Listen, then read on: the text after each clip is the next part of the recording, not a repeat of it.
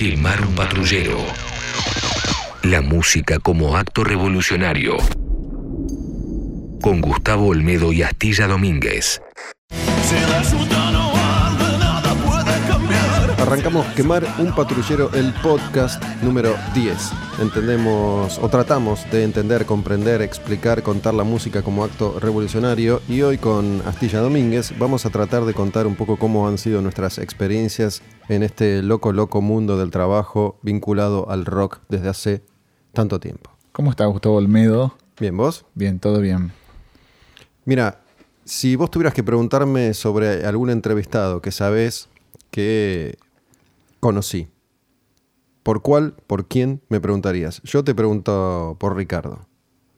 Bueno, Ricardo Iorio, ¿no? Porque sé que has estado muchas veces y que has ido a, a su famoso reducto, a su cueva, a su campo. sí, más de una vez e incluso no solo con el objetivo de entrevistarlo, sino que da la casualidad o la no tan casualidad que tengo un íntimo amigo viviendo en la zona y la familia de mi amigo, eh, al ser de la zona desde hace mucho tiempo, es como bastante hospitalario con toda la gente de, de la localidad. Estamos hablando de Coronel Suárez, Sierra de la Ventana, más o menos por esos lares de ¿De la provincia de Buenos, Aires. Aires? ¿Cuántos kilómetros de acá más o menos? Son 600 kilómetros para que te guíes. Él vive ahí hace ya 15 años. Yo creo 20 que un poco más, sí, casi 20 años. Em, y cuando te digo que la familia de mi amigo es hospitalaria, estoy hablando también de sus padres, no únicamente sus hermanos, que por ahí sería el vínculo más directo porque son fanas de- del rock. ¿Vos parás ahí cuando vas a. o cuando ibas a entrevistar a Ricardo? Sí, e incluso un par de noches también dormí en la casa de Ricardo. Dormiste en la casa de Ricardo. sí, Digo, si uno le presta atención a las leyendas, fuiste muy valiente. Bueno, mira, si me pongo a pensar, sí, es verdad. Porque tal vez hoy en día con mis casi 40 años, cuando hice esto tenía 30, 20 y pico, 30 y pico, pero recién comenzado los 30. Pero sí, nunca me dejé guiar por ningún comentario y me dejé guiar básicamente por cómo es él y lo sentí como genuino todo. Este, sobre todo porque estando allá me presentó su familia. ¿Cómo, ¿Cómo era por lo menos su casa en ese momento? ¿Su familia eran sus hijas? ¿Tenía una mujer? ¿Tiene una mujer? Tiene una mujer, está en pareja hace muchos años. Eh, sus hijas, tengo entendida que una ya se casó, o sea que estamos hablando de chicas que pasaron la barrera a los 20 y 25, tal vez. Eh, en, esos, en esos años, eh, la menor tenía menos de 18, me acuerdo, que iba al colegio secundario. Ahí. Ahí, sí, sí, sí. Cuando decimos ahí, hay que hacer 70 y pico de kilómetros para llegar al pavimento o a la ciudad. Entonces, Para 70 kilómetros para llegar al pavimento, son 70 kilómetros de tierra, de ripio, ¿de qué? Y de Ripio tenés trein- 30 probablemente. Después tenés como una ruta y para llegar a la ciudad si tenés 70 kilómetros, depende para el lado que vayas, tenés 70 kilómetros. O sea, eso quiere decir que por ahí va al colegio en, no sé, cierra la ventana y toma clase de piano en Coronel Suárez. Son dos este, localidades distintas. ¿Conociste a esa hija? Sí, en las dos. A la, a la mayor casi nada y a la menor sí. Porque es algo que, que ha, ha sabido resguardar Ricardo. ¿no? Nunca expuso, nunca fueron expuestas sus hijas de ninguna manera. Más allá de que es un personaje público, tampoco es Ricardo Darín, ¿no? Pero es algo que ha sabido resguardar. Sí, al menos públicamente es una persona que bastante se, se preocupó bastante por resguardar a la familia. Sobre todo a la, a la mujer, pues no sé si alguna vez supiste o identificar la cara de la, de la pareja. No, no, no.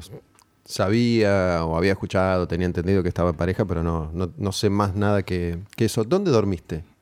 En la casa de Ricardo, me Sí. decís, en el piso, en un colchón. En un colchón en el piso. Es muy hospitalario, Ricardo. Por lo menos conmigo te digo que te lo juro. O sea, un día vamos a hablar en profundidad si querés hacer un podcast sobre Ricardo. Me parece que lo amerita. Y conmigo siempre se portó de 10. No tengo nada malo para decir sobre él.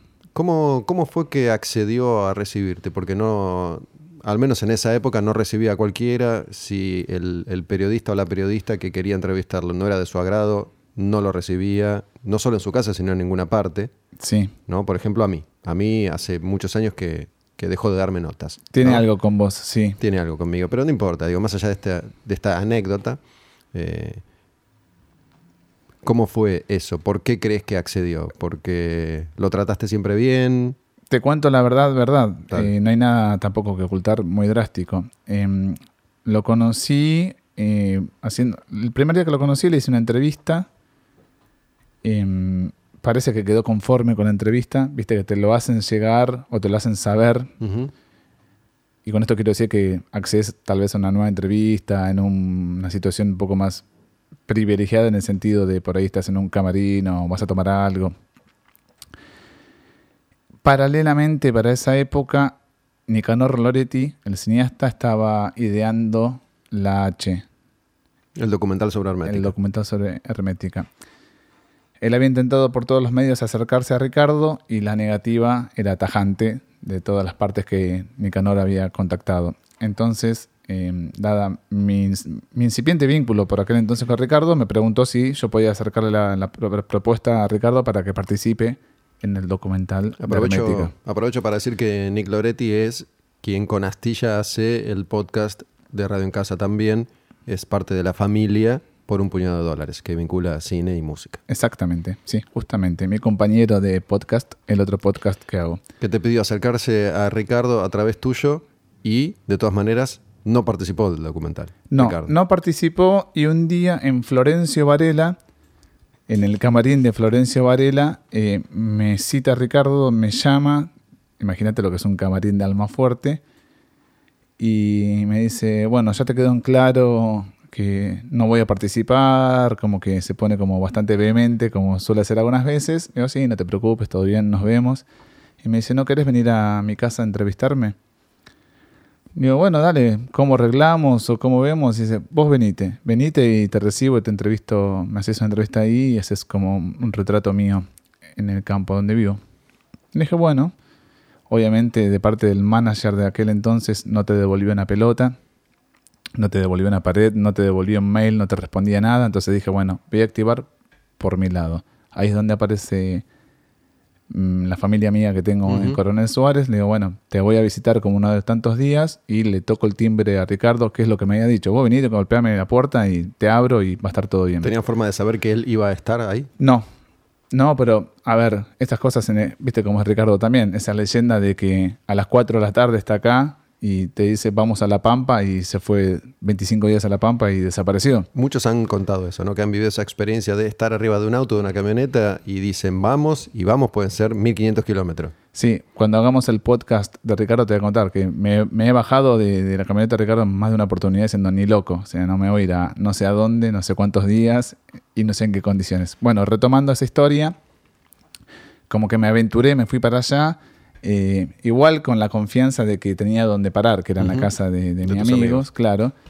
Estamos hablando de todo esto dentro de lo que sería el campo, la profundidad o la inmensidad del campo, si querés. Están las sierras de la ventana de un lado, como que no hay mucho más, o sea, no hay hostería. Que es una de las, en este momento, ahora mismo, la única contradicción que no encuentro en Ricardo, ¿no? Siempre dijo lo mismo, siempre explicó lo mismo.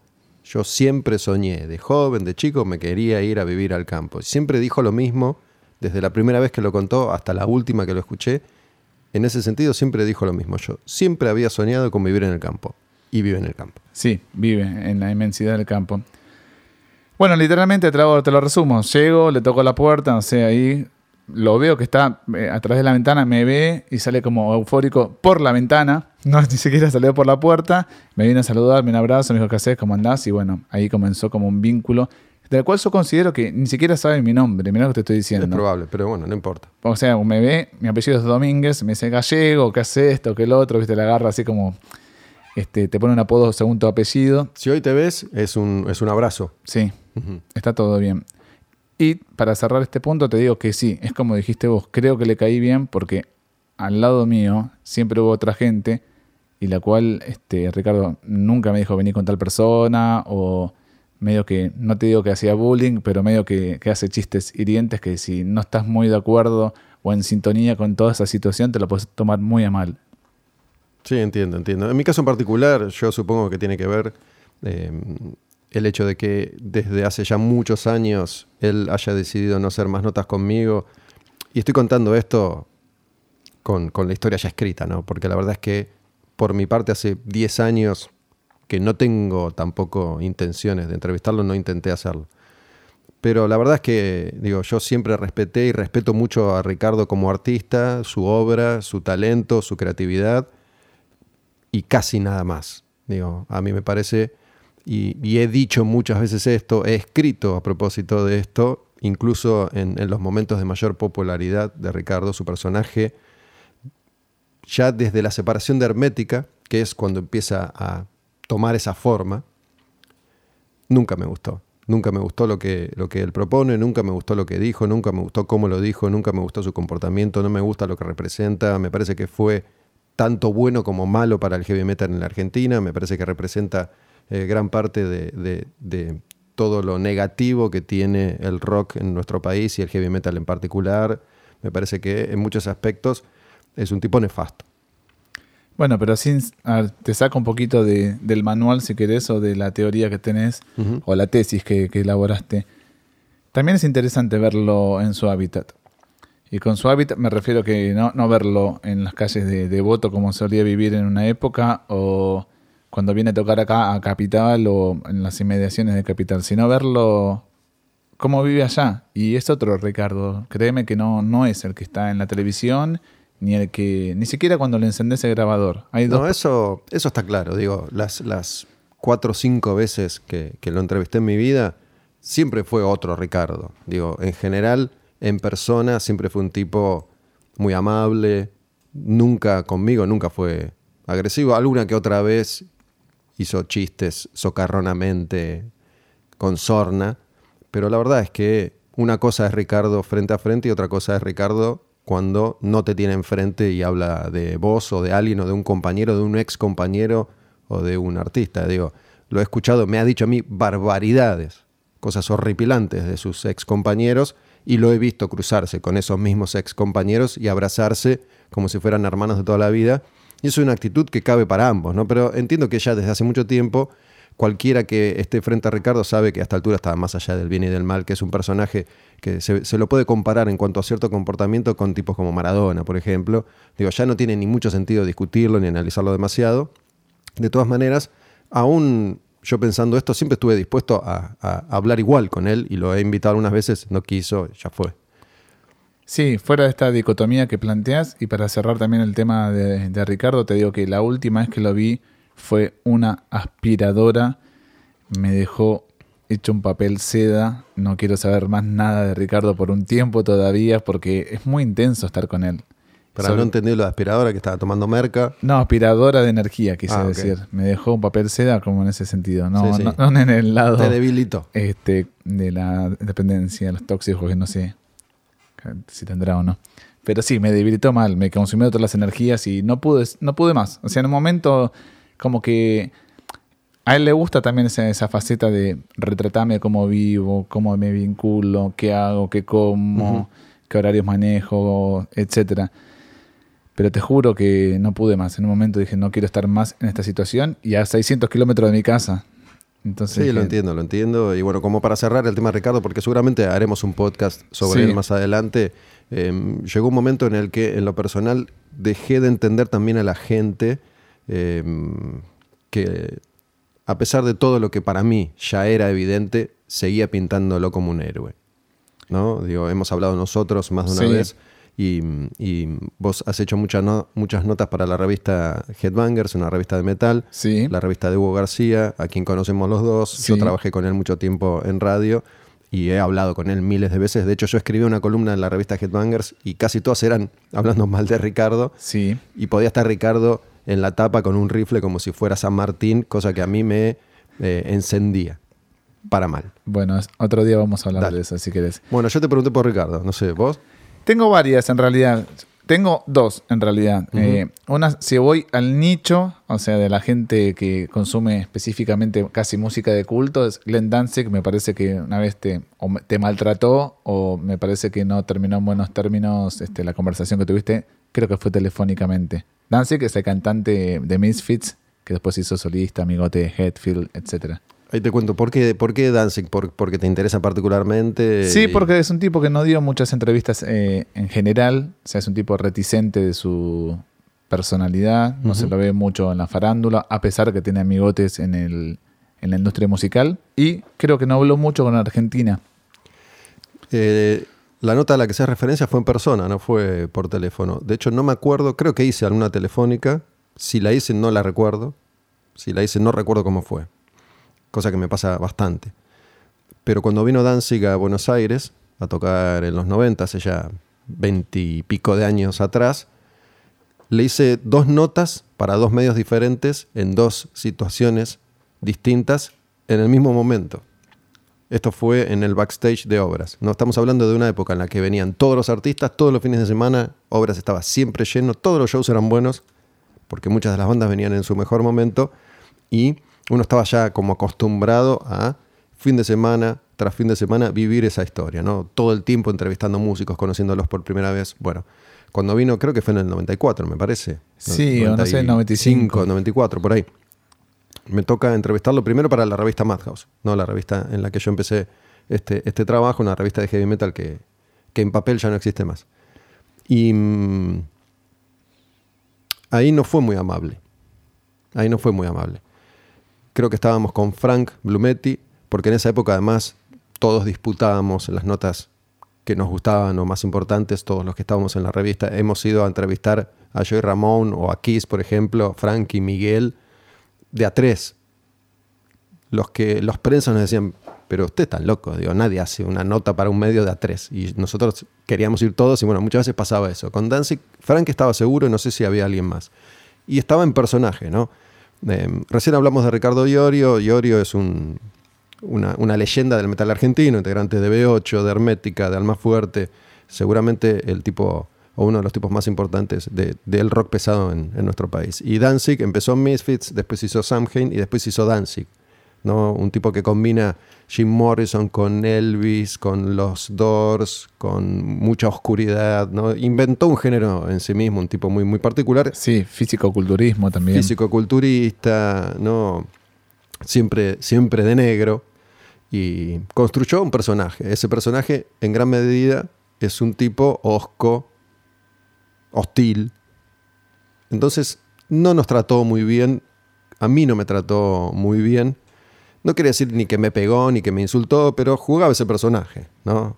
contesto con monosílabos, eh, me ofendo, me enojo. ¿Y vos lo interpretabas así en su momento, teniéndolo delante, decías, este tipo está haciendo un personaje o pensabas que... Es que no solo lo interpretaba así, sino que lo viví en ese momento, porque terminó la nota y yo en ese momento estaba colaborando con Camilo Kechner, que fue un ejecutivo de Sony acá muy importante, pero en ese momento conducía un programa de metal de cable en Music 21, un canal que no sé si existe o no todavía, pero fue de, los primeros canales de cable antes de MTV, antes de Match Music, en pasar videos y después tenía algún que otro programita. Yo era amigo de él y colaboraba con él, entonces fuimos a hacerle una nota a Danzig para alto voltaje, se llamaba el programa. Y yo hice cámara, porque éramos dos pibes haciendo todo. Sí.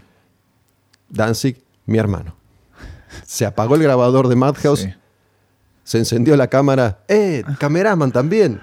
Sonrisa, cordial, buen trato. Entonces. ¿Le gusta la cámara, decís vos? Fue el personaje. Fuera de cámara esto. Ah, ¿no? en, El, en el intervalo entre una nota y otra, me trató con muchísimo cariño. ¿no? Y entonces entendí perfectamente que es el personaje y que así se comporta. Bueno, tuviste este, el día y la noche en un minuto, básicamente. Muchas veces me pasó esto con, con Glenn Benton de Disa, una banda de, metal extremo, de, death metal, un tipo que, tiene se hizo famoso antes que nada por tener una cruz invertida quemada en la frente sí, sí. y por su discurso anticristiano. Había prometido que se iba a suicidar a los 33 años. A la edad de Cristo. D-Side es matar a Dios, ¿no? Un tipo extremo que llegó a generar bastante polémica y controversia porque decías, para esto de verdad, lo entrevisté una vez en la puerta del Whisky en Los Ángeles, en su motorhome de gira, fui a ver a D-Side en vivo antes de la, de la presentación, lo entrevisto, estábamos los, los dos solos en su motorhome, a oscura total, ¿no? un tipo que tenía pelo largo, raya al medio, barba, te miraba como agachaba la cabeza y te miraba ¿no? de reojo. Yo dije, este acá me inmola con una cruz. Sí. Tiempo después vino a tocar acá a Buenos Aires le recordé este encuentro mi hermano. Otra Amigos. Sí. Sonrisas, abrazos. ¿Y de todos estos músicos mantuviste algún contacto tipo por correspondencia? Nunca. No, no. ¿Tenés amigos músicos? De acá. Sí, sí. Amigos de verdad, que le puedes contar algo que te haya pasado en tu intimidad. He tenido y tengo muy buena relación con, con muchos músicos, con Fernando Ruiz Díaz, que estuvo en Quemar un Patrullero hace, hace muy poco, tengo una muy buena relación y, puedo, y he hablado con él de muchas cosas personales y profundas. Digo, depende cómo cada uno entiende la amistad, qué Claro. sé yo, sin entrar en, en- en discusiones profundas sobre el significado de la palabra amistad. eh, sí tengo una muy buena relación y lo quiero mucho. eh, con Corbata de carajo también. En su momento con Andrés Jiménez de Animal durante mucho tiempo tuve una relación muy cercana. Se- sigue estando todo bien, pero hay una distancia. Eh, en su momento con César Andino de Cabezones también, antes del accidente con Gaby Ruiz Díaz de Catupecu, iban juntos, muchas veces no se recuerda eso y solo se habla de Gaby, el hermano de Fer. Eh, César también estaba en ese auto, también sufre las consecuencias desde hace 20 años y su vida es un calvario, ¿no? porque se le destrozó la pierna y lo operaron dos mil veces.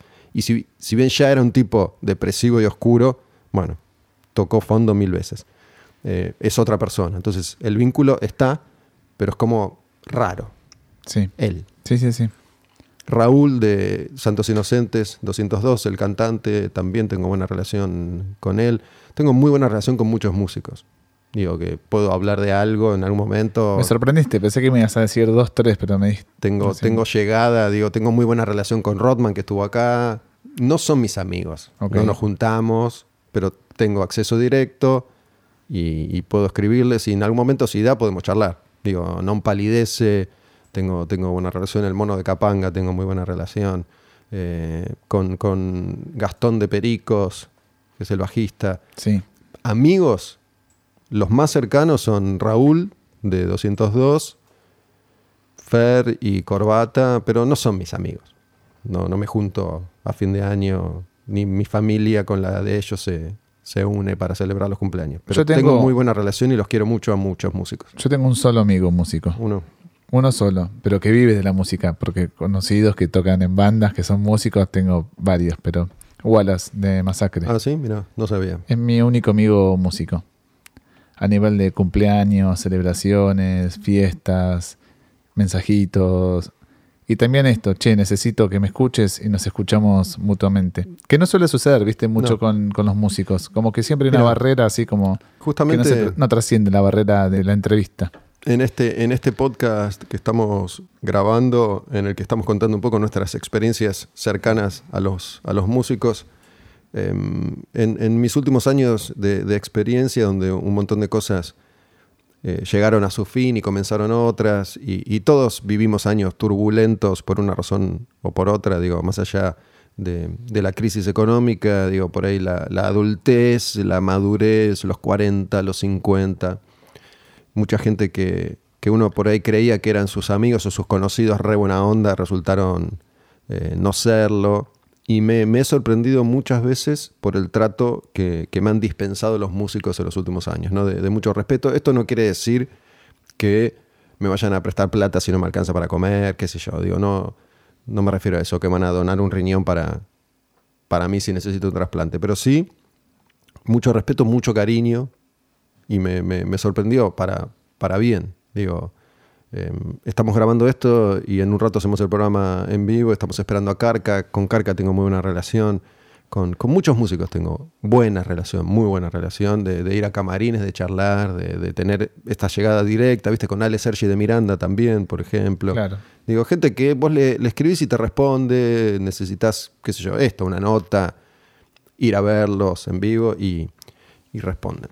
Antes de preguntarte por el segundo artista que tenía pendiente preguntarte, a mí me pasa algo similar que vos en los últimos años, pero al estar más vinculado con la gráfica es como que no me interesa ya tanto hacer pregunta-respuesta, pregunta-respuesta y transcribirlo, sino agarrar por ahí dos, tres declaraciones y en base a eso armar como un informe, que es algo que yo había dejado casi de lado durante toda mi vida, que me parece que es lo más rico que, que me gusta leer a mí, en realidad. Una historia de vida, más allá de qué tiene que decir un músico sobre su último disco, sobre todo porque los últimos discos los músicos casi nunca me gustan en comparación con los discos viejos, pero eso también me parece que, retomando tus palabras, es como que los músicos hoy en día son conscientes de que no se les acerca mucha gente como solían acercársele 25 años atrás. Hoy hay cada vez menos medios especializados y la gente que suele hacerle preguntas no les hace las preguntas atinadas o las quieren llevar para un lado que no corresponde. Y no digo gente como yo, porque está mal hablar de uno mismo, pero gente como vos que estás un montón en este, en este medio y con una trayectoria que te avala, me parece que los músicos toman conciencia en definitiva. Por ejemplo, no sé, Fer, que ya estuvo acá, que viene con otra predisposición y se nota. Sí, sí, e- es verdad. Digo, justo el otro día leía un, un comentario de alguien vinculado al cine quejándose de la chance que hoy en día tienen los influencers para entrevistar actores y directores en los lanzamientos de las películas, ¿no?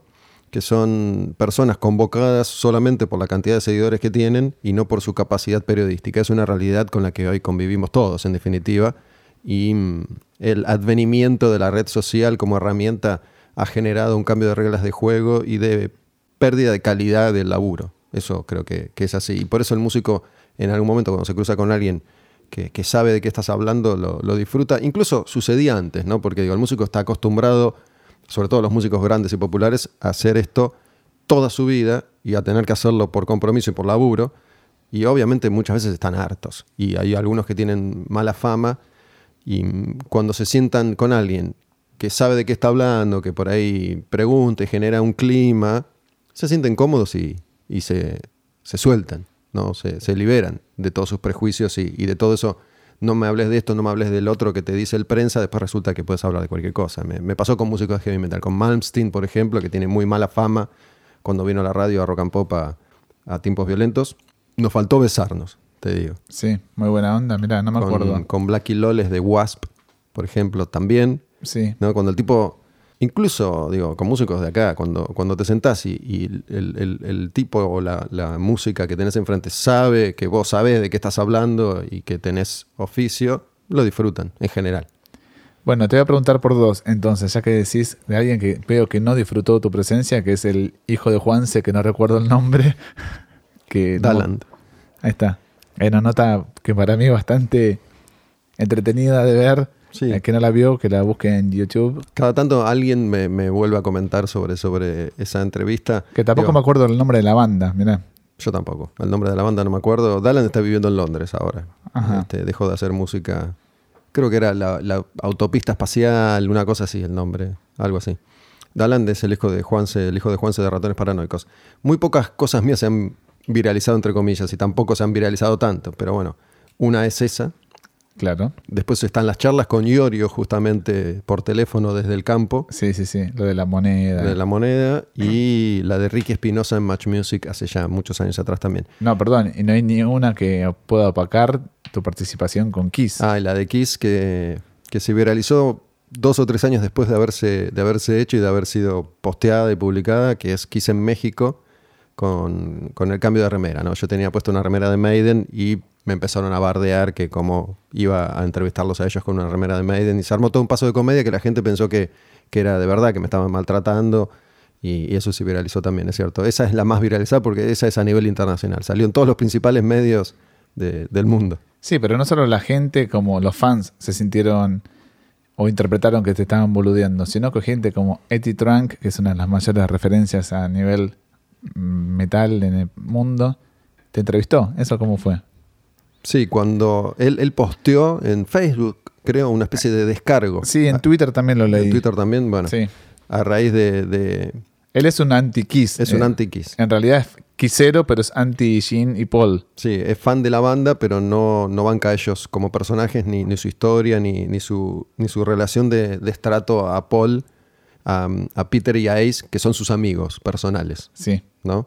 Eh, entonces hizo un descargo Eddie Trunk por este, este video que está en YouTube, en el que supuestamente me tratan muy mal y me hacen cambiar de remera. Entonces cuando veo esto yo trato de usarlo y busco contactarme con él. Yo le había hecho un par de notas en Vorterix y mm, fue a través de Name, Sí. de MTS, del Roxy, que logro un contacto directo y entonces Eddie Trunk me entrevista a medias porque él tampoco quería quedar como un goma Claro. que hizo un descargo Claro. a nivel internacional de algo que no había sucedido. Pero me entrevistó en su programa de radio ahí en Sirius, en la radio satelital, en Trunk Nation. No está en ningún lado esa entrevista, la busqué. La tengo yo, si querés te la paso. Ah, bueno, me gustaría. Y también te gust- me gustaría preguntarte a quién te hubiera gustado entrevistar y a quién no. Por ejemplo, a quién no, yo no sé, yo soy muy fan de Morrissey y no me gustaría entrevistarlo bajo ningún punto de vista. Le Mira, tengo como rechazo, no quiero saber nada. A mí me dejó de, de interesar mucho el tema de esto de entrevistar a músicos internacionales. Durante mucho, mucho tiempo lo hice, me gusta, no, no me niego y no, no dejaría de hacerlo si existe esa posibilidad. Pero ya, digo, en un momento, por ejemplo, me hubiera fascinado entrevistar a, a Robert Plant o a Jimmy Page de, de Zeppelin. Sí. ¿no? Porque la verdad, de, de todos los músicos que escuché en mi vida, desde que empecé a escuchar música cuando era un niño hasta hace pocos años, creo que entrevisté a todos. Digo, alguno me debe faltar seguramente, pero muy pocos. A Yomi también. A Yomi por teléfono, entrevisté Ah, a no la mayoría, face to face, cara a cara, no a todos, pero sí. A Yomi, a Dio, a Geezer, a Ozzy.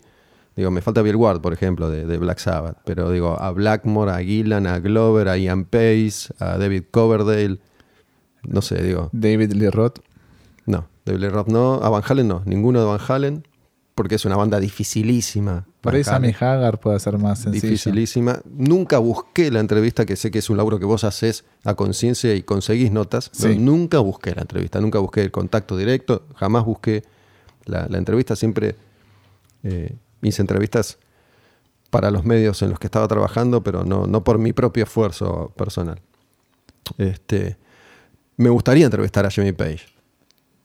Pero como vos entrevistaste a Iorio, invítame a tu mansión en Londres, Claro. charlemos, comamos, digo, para poder disfrutar realmente de eso. 15 minutos, si lo tengo que hacer, buenísimo. ¿no? Aparte un tipo jodido porque ni siquiera está dando notas. Jimmy No. Page. Me parece que está outside de... Cada tanto de- aparece. De, de la industria musical. Digo, Robert Plant es más accesible, pero no, no sé si me copa tanto ya eso de 10 minutos, 15 minutos. Digo, he hecho muchísimos viajes para entrevistar 20 minutos a un tipo que está harto de responder preguntas. Entonces tuve algunas experiencias eh, medio malas, como los Peppers, por ejemplo, la última vez, hace unos años, cuando, cuando habían sacado su, su último disco. Ya están hartos. ¿entendés? Vos vas a un lugar en el que tienen tres días solo para hacer notas para Latinoamérica. ¿no? Después tienen dos meses para hacer notas para el resto del mundo. Hacen notas, 3.000 notas en un mes. Están Sí. hartos. Y en 15 minutos que vos tenés ahí para aprovechar, difícilmente llegues a algo. Digo, una de las mayores decepciones, entre comillas, fue entrevistar a Mick Jagger. Digo, salvo para poder decir que entrevisté a Mick Jagger, no me quedó mucho de ese, de ese encuentro. Digo, ¿cómo entrevistás a Mick Jagger, un tipo que tiene 60 años de historia, en 25 minutos? Bueno, pero tengo entendido que siempre te dice algo jugoso que te llevas, es muy hábil y demás. O sea, con eso por lo menos viniste con algo, Sí. ya sabes. Pasa- turismo de última. Claro, eso sí, eso está bueno, pero digo, como en los últimos años yo decidí encarar un tema en profundidad, digo, y, y a charlar sobre la vida y la historia de la humanidad y la filosofía y las ciencias políticas, y he tenido muy buenos encuentros con muchos músicos de todo tipo, conocidos, no conocidos, consagrados, no consagrados, Sander, me copa ese, ese encuentro, esa, esa relación, donde realmente queda algo. Y si vamos a hablar de música, hablamos de música a fondo. Obviamente, si me toca entrevistar a Maynard James Keenan de Tool, por ejemplo, encantado, lo hago. Pero no sé si lo disfruto tanto. Ya, ¿no? Disfrutaba mucho yo sí el laburo en, en- de batalla, ¿no? Eso me gustó siempre. El- el laburo de batalla le llamo a la transmisión en vivo, ¿no? Festival, hay 10 bandas internacionales y durante 8 horas estás ahí en el micrófono contando qué pasa, vamos que hay nota con tal, vamos que hay nota con aquel, vamos que hay nota con Manson, con Josh Homme, digo, en la misma jornada entrevistas a 10 tipos, ahí es como la transmisión de un partido de fútbol, ese, ese laburo me gusta mucho, ¿no? Porque no, no estás buscando la profundidad. Justo el laburo que ya no se hace más. no se hace más, no. No se hace más. Este, es muy raro. Por en la Palusa algún medio lo hace, pero no se hace más. Calculo que mucha de la gente que está del otro lado ahora escuchando este podcast debe identificar el laburo nuestro como algo que se supo hacer a la, a la vieja usanza. Entrevista telefónica, te dicen llamarlo a tal artista, tenés media hora entre las 5 y las 5 y media. Y generalmente esas cosas fallan, ¿viste? Te dicen llamarlo a las 5, se hacen las 5 y cuarto, 5 y 20, 5 y media. Nadie te atiende o nadie te llama, nadie te pide disculpas. Son cosas muy desgastantes que de todos modos se dejó de hacer también en la industria musical. A mí, cuando vos me decís que rastreo notas, te juro que rastreo un montón y aún así incumplen. Le digo, mandame un audio, o sea, ni siquiera nos comuniquemos. Te mando tres preguntas, respondeme con un WhatsApp o con un Skype o como carajo quieras. Ya el músico directo este. El músico directo, que le suele copar eso, ¿viste? en vez de tener esa rutina que decías vos que los Peppers tratan de evitar, esos 15 minutos de gloria donde vos querés tratar de aprovechar a la al sacar el mayor juego posible de la entrevista, bueno, yo le digo, respondeme estas tres preguntas, envíame un audio, y aún así tampoco te responde muchas veces. Es que cambiaron las, reglas de juego, les chupa un huevo, ya está. Si el tipo no tiene por qué venir a la Argentina, no tiene nada que vender acá, es muy... Pero, piensa que lo hace más por favor que por, por desarrollo de la carrera. Igual me parece que si vos haces un balance de cuántas entrevistas sí hiciste, son más sí, no obvio. Digo, pasa que por ahí uno se, queda enganchado con eso, que existió siempre también, ¿no? Sobre todo, digo, mi, mi experiencia me ha demostrado que el tipo más fácil de entrevistar es el que está ya de vuelta en el sentido de es un músico y un artista maduro. Ian Gillen. Claro. ¿No? Digo, no están en pose, no son más rebeldes, son mucho más respetuosos. Si es a las 5, es a las 5 me ha pasado más con bandas under de black metal, esto de arreglar seis veces la nota a través del prensa y seis veces no está o no te llama, que con grandes estrellas. ¿no? Pero digo, lo que sí a veces me, resulta flashero, y justamente hace poco agarré un, disco rígido que tengo de archivo y me puse a rescatar algunas cosas para ir posteando eh, que no tenía mano. Y me pasa mucho de haberme olvidado notas que hice. ¿no? Por ejemplo, no me acordaba que Social Distortion estuvo en, en Apaga la Tele, el programa que hice en, Rock and Pop, y que tenía un registro de unos 5 minutos en video y una foto con Mike Ness, que es una foto que me encanta. ¿La tenés al final? La tengo, la tengo, no me acordaba. Estuviste de todos estos programas diciendo que no tenías una foto y ahora la, la tengo, ¿viste? Ah, dije eso. También me había olvidado que lo había dicho. Tengo, tengo una foto con. Lo dijiste al menos 10 veces. Con Mike Ness. Eh, me, había olvidado que había entrevistado y esa nota estuvo buenísima con, Chris Slade, que fue baterista de ACDC durante, durante mucho tiempo. El pelado. El pelado, sí. Que, lo echaron cuando volvió Phil Rudd en, su, en su momento. Y, que ahora volvieron a echar también, porque lo van a echar para. Que volvió hace unos años y se supone que lo van a volver a echar para que vuelva a volver Phil Rudd. Sí. ¿no? Pero, vos entrevistaste también a mucha gente. Ese es el tema. Tenés derecho a olvidarte. Eh, lo que está bueno y, cada tanto me sigue resultando sorprendente es decir, ¡fa! ¿no? Mirá todo el camino que recorrimos, ¿no? La cantidad de shows que, pude ver, la cantidad de músicos que pude entrevistar, es una cantidad enorme, es enorme la cantidad de músicos que pude entrevistar. Mira, de mi parte, para darle encierre a mi, a mi participación, Vos entrevistaste más a, figuras como Gillan, Dio, Bruce Dickinson, Halford. Yo apunté siempre al lado B. Y últimamente entrevisté a Neil Smith, que es el baterista original de la Alice Cooper Band, que tal vez mucha gente no lo tenga a Neil Smith como una celebridad, pero el tipo ingresó en el Rock and Roll Hall of Fame, compuso varios de los éxitos de la Alice Cooper Band. Y cuando lo entrevisté, el tipo me envía un mail diciendo, che, la verdad, muchísimas gracias por un proyecto estoy elaborando, ¿no? Me dice, te puedo enviar un regalo en consignación de la entrevista que me hiciste, porque la verdad que el tipo se dedica ahora a los bienes inmobiliarios. Ah, mira. Te regaló una mansión en Wisconsin. no, me mandó un libro autografiado, me envió CDs, todo, pero todo autografiado con mi nombre. Dice, gracias por acordarte de mí. Pero una dedicatoria humana. O sea, te das cuenta que esa gente incluso está relegada para los ojos de Estados Unidos o de gente que, que fue influenciada por él. O sea, un tipo que debe tener hoy en día 70, 75 años, calculo yo, bien puesto, bien posicionado económicamente. Dijo, yo te voy a enviar algo porque la verdad que me hiciste bien, este, aflorar los recuerdos, me envió fotos, pero todo firmado. Y muchas veces los músicos no tienen esos gestos, o sea, siguen estando en esa cumbre o en esa cresta de la ola donde siguen sucediendo las cosas. Y justo enganché un lado B, un tipo que por ahí hacía 20 años que no entrevistaba a nadie y se puso recontento. Entonces está bueno también. Bueno, a mí me, ha pasado recibir ese reconocimiento a través de terceros, ¿no? Y la verdad que es cierto, digo, si me pasó con Gillan, ponele, y uno le pone más valor a Gillan que a Neil Smith, si te llega el reconocimiento incluso. Obviamente. Digo, si te saluda el baterista de Emperor, sí. no es lo mismo que si te manda un reconocimiento Lars Ulrich. Totalmente. ¿no? Me, me tocó ponerle con Lars a través de terceros. ¿no? Además, antes cuando viajaba mucho, me encontraba con el mismo contacto varias veces. Una, una chica que ahora no me acuerdo cómo se llamaba, que laburaba en Universal en Estados Unidos.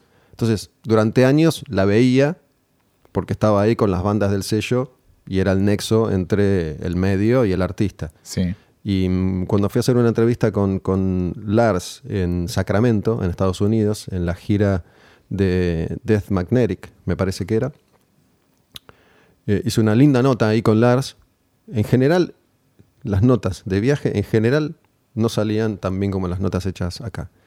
Y esa nota estuvo buena y él quedó conforme y me hizo llegar a través de ella un reconocimiento diciendo que bueno, que había disfrutado mucho la charla y que si necesitaba algún minuto más, él estaba disponible, alguna que otra declaración, cosa que no sucedió. Después vino la banda a la Argentina y ella, esta, esta persona que ahora no me acuerdo cómo se llama, eh, venía y me dijo, bueno, capaz que si nos vemos ahí podés encontrarte con, con Lars un ratito porque él quedó muy conforme en general igual esas situaciones me resultaron incómodas, ¿no? Porque Metallica vino, hubo una conferencia de prensa de Metallica, no, no dieron muchas notas, aunque yo hice sí una con Hetfield en, en esa visita, que, ¿qué fue? ¿2008, 2009? 2009 en River. Esa. Eh, hice una nota con Hetfield para, para Rock and Pop, eh, en la previa. Pero me la crucé a ella y, bueno, quédate por acá. Esa situación, Claro. Está bien, me quedo por acá. Y suponete que, sí, vení. Y Lars te recibe en el camarín. Sí. Hola. Sí. Sí, hola. ¿Bien? ¿Quién sos vos? Sí, bien. No. Ponele que le explican, él es Gustavo, te entrevistó Claro. en Sacramento hace seis meses. Hola, Gustavo, ¿bien? ¿Cómo andas? ¿Bien? Sí, qué bueno que estás acá, sí. Bueno, ¿todo bien? Sí. Eh, chao. Ya nos vemos, claro. Sí. Entonces, no me, no me volvían loco esos encuentros porque no estaban, qué sé yo, no son nada. Este, entiendo al fan que quiere tener una foto, un encuentro, pero la verdad es que por mi laburo tuve la chance de encontrarme con músicos toda la vida, entonces eh, no, me, no me representaba gran cosa el simple encuentro. Me gusta esta especie de glosario que estás haciendo en tu Instagram, en tu cuenta Sí. arroba olmedogus, que estás tirando data de, ah, acá estoy con Faith No More en el año no sé qué, no me acordaba. Lo mismo que dijiste ahora, pero por escribirte con una fotografía. Sí, a veces me, me sorprende, ¿no? Siempre tiene que ver el algoritmo y qué sé yo, pero en esta última semana, digo, no sé cuándo van a escuchar el podcast, aquellos que lo estén escuchando ahora mismo, pero eh, en esta semana posteé una foto con Gene Simmons porque cumplió 70 años, ¿no? Y es increíble que tenga 70 años. Ese señor, Sí, que está bien, se tapa con maquillaje, con un traje, pero sube a tocar una hora y media todos los días. sí, Ese sí, traje pesa 100 kilos, escupe además- sangre, canta. Se Además mueve. que cuando no está con Kiss hace otras bandas paralelas. 70 siempre. años. Sí, sí. 70 años tiene Gene Simmons. Bueno, en, en el Quilmes 2009 que entrevisté a Kiss con maquillaje, tenía una fotito, la posteé, conté una breve historia, qué sé yo, y me pareció un personaje fuerte. Y después posteé eh, anoche una con Trujillo, Robert Trujillo, cuando vino con Suicidal Tendencies en el 94 a Obras. Trujillo toca con Metallica ahora, ¿no? Sí, no la vi la foto. Pero bueno, tuvo como más repercusión la de Trujillo, más comentarios que la de Gene Simmons. Entonces esas Posta, cosas me, sorprenden. Sí, por ahí porque es más raro Trujillo en la época de Suicidal que Gene Simmons, qué sé yo, no sé. Pero a veces pasa eso, ¿no? Em, hay, hay- hay fotos que tienen más repercusión. Si pones un Headfield, en general, obviamente funciona, o sí, qué Oh, sé sí, yo. obvio. Pero digo, a veces pones Halford y, y tiene menos likes y menos comentarios que Billy Gibbons de CC Top, digo. Pero igual entiendo que el algoritmo hace, hace su laburo ahí. Sí.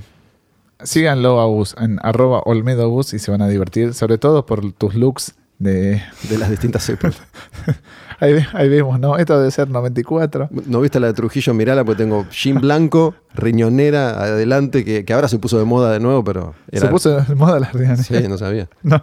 A ver, Pero no para No. cualquiera, ¿eh? me muero. Remera de animal. Una remera de animal vieja. Le voy a poner me gusta. Pantalón blanco, cremita. Sí. Tipo Legacy. Y, y bueno, la barbita que teníamos muchos, eh, la barba larga ahí del mentón, que, que algunos siguen usando, pero en esa época se puso de moda y yo me la dejé por Anselmo, de, de Pantera. Eh, bueno, sigan Astilla Domínguez también, sigan Quemar un Patrullero, Radio en Casa, todas las cuentas vinculadas a este podcast, que es el número 10 de Quemar un Patrullero, lo escuchan cuando quieran en Spotify, igual que todos los programas que hacemos en vivo de martes de 16 a 18, radioencasa.com. Todo eso está disponible en Spotify. Bueno, gracias a todos los que, los que escuchan. Y mm, la verdad que es un podcast muy escuchado. Así que estamos contentos.